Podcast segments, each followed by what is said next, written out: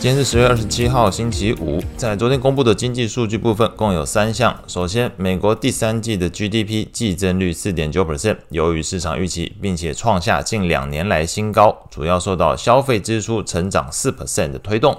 其次是美国九月份的耐久财订单月增率四点七 percent，大幅优于市场预期的一点八 percent。最后则是关注劳动市场部分，初领失业救济金上升到二十一万人，略高于市场预期。那续领人数同样也是上升，并且高于市场预期。但整体方向来讲，整个劳动市场的数据还是处在历史的相对低档区，显示这个就业市场依然热络。那回归到市场部分，即便经济数据表现亮眼，但是市场则是选择往前看，更加关注未来企业盈余的表现。而目前看到，多数专家都预期美国经济第四季可能下行。同时，脸书也在财报里面公布了看淡，呃，对于明年营收前景的一个观点。再搭配 Google 在日前的财报公布之后，重挫九 percent。整体来说，不论是你看未来经济。看企业对于未来的观点，或者是看整个市场对于财报的一个呃反应力道，都使得整个市场买气。很难去做一个提振的情况。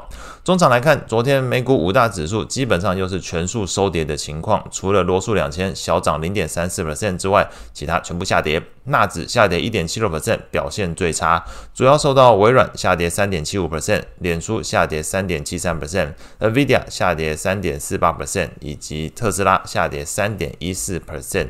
这种呃，基本上前这五档全部跌幅都超过三个 percent，去做一个拉动的一个倾向，很多都说拖累的影响。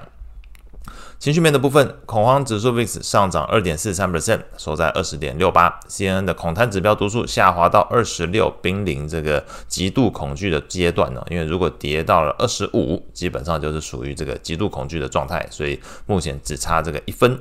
个股消息的部分，这个福特。和这个汽车工会宣布达成了一项暂时的协议，结束为期六周的谈判。那这福特股价早盘确实是有开高哦，那随后又走跌，因为整个市场大盘不好。那福特刚好是在这个盘后公布财报。这个营收跟 EPS 都不如市场预期，所以福特的股价盘后重挫接近四个 percent。那同样在盘后才公布财报的这个亚马逊，昨天股价是下跌一点五 percent，不过营收跟 EPS 在财报公布之后看到的营收是大增十三 percent，EPS 同样优于市场预期，所以亚马逊的盘后股价是上涨三点五六 percent。整体盘面上来看，VIX 指数 ETF、中概股还有罗素两千 ETF 表现是最强。那有观察到标普等权重 ETF、股债六十四十配置的 ETF，其实都比大盘来说相对抗跌，反而是这个标普五十 ETF 昨天的表现比这个大盘更弱。那显示在整个大型龙头股针对未来前景市景之后。整个投资人是比较倾向于买小不买大，远离大科技股的概念，是目前市场的一个呃短期共识哦。那昨天类股的表现上来说，唯三上涨的是房地产上涨二点一一 percent，公用事业上涨零点八六 percent，材料类股上涨零点七 percent，而表现最差的三个类股，大概大家都猜得到，就是上半年领涨的族群全数包办，通讯类股下滑二点一八 percent。科技类股下跌一点九一 percent，非必需消费下跌一点五六 percent。至于到底是谁拖累？刚刚前面一开始提到拖累纳指的那些个股，微软、脸书、辉达、特斯拉，大致上来讲就是呃刚好都包办到通讯、科技跟非必需消费。美债利率的部分，或许是这个债券空头持续回补，也可能是市场更加关注未来经济表现。总而言之，美债利率并没有随着强劲的 GDP 同步走扬。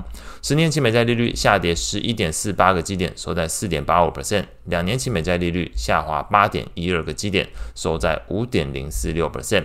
长天期美国公债 ETF TLT 上涨一点五三 percent。LQT 它投资等级在 ETF 上涨零点七三 percent，高收益债 ETF HYG 则是上涨零点三五 percent。外汇市场部分，美元指数基本持平，收在一零六点六二。那昨天举行利率会议的欧洲央行，一如市场预期，维持利率政策不变，那是终止了连续十次利率会议都升息的一个节奏。那变动幅度比较大的货币主要是在加币，那不排除受到昨天这个油价重挫二点二一 percent，来到每桶八十三点五美元的一个影响。昨天加币贬值零点二二 percent，收在一点三八。那以上是今天所有的内容，祝大家有美好的一天。